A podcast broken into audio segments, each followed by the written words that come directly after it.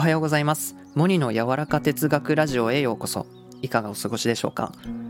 今回語るテーマは内向型リーダーの魅力ということなんですが皆さんリーダーと聞いたらどんな人をイメージしますか？いろいろありますよね。周りを巻き込みながら進むべき方向を指し示す人とかみんなをまとめる人とかアクティブで情熱的な人いろんなイメージがあると思うんですけどこのリーダーには大別して外交型のリーダーと内向型のリーダーがあります。でどちらが優れているということはないんですけど一般的には外交型のリーダーはメンバーが受動的受け身なタイプである時集団のパフォーマンスを向上させる。で内向型のリーダーはメンバーが能動的この積極的なタイプである時集団のパフォーマンスっていうのを向上させると言われています。でここでちょっと面白い研究を2つ紹介しますね。まず1つがアメリカの5大ピザのチェーン店で行った研究でこの外交型の店長と内向型の店長にそれぞれ受動的なタイプの従業員のお店で働いてもらって売り上げを見ます。そしたら外交型の店長の時の方が16%売り上げが高いということが分かりました。で逆に能動的なタイプの従業員でやった場合どうなったかというとこの内向型の店長の時の方が14%高くなるという結果でした。これ面白いですよね。はい。次の研究は163人の学生をいくつかのチームに分けて10分間の間に何枚の T シャツを畳めるかっていうのを競わせます。でここで各チームにですね役者を忍ばせます。どういう役者かというと受動的な態度をとる役者とよく発言をする役者です。でそのよく発言する役者なんですけどどういうことを言うかというと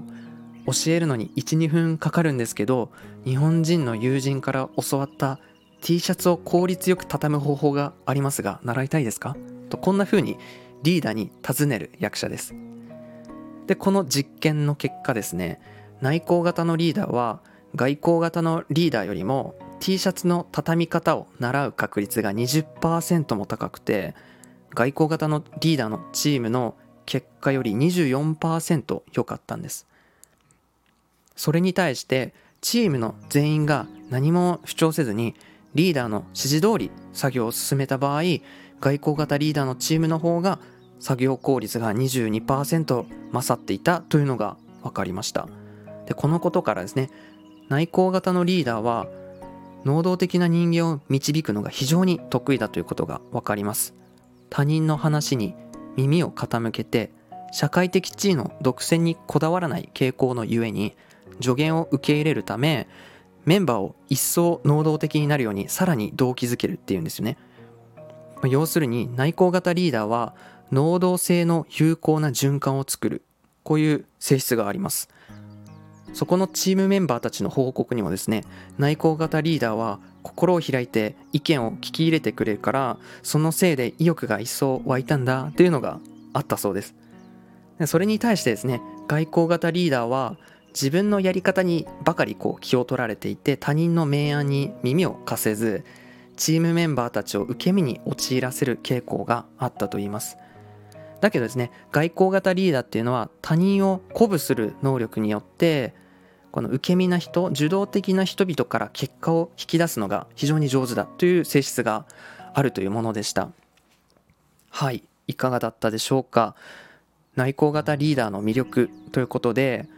これからはまさに人々の強みを引き出す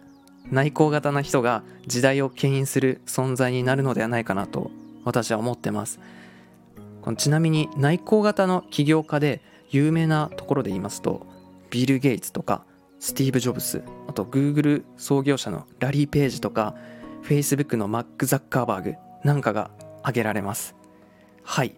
モニの柔らか哲学ラジオ今回も最後までお聴きいただきありがとうございました。それでは皆さん良い一日を。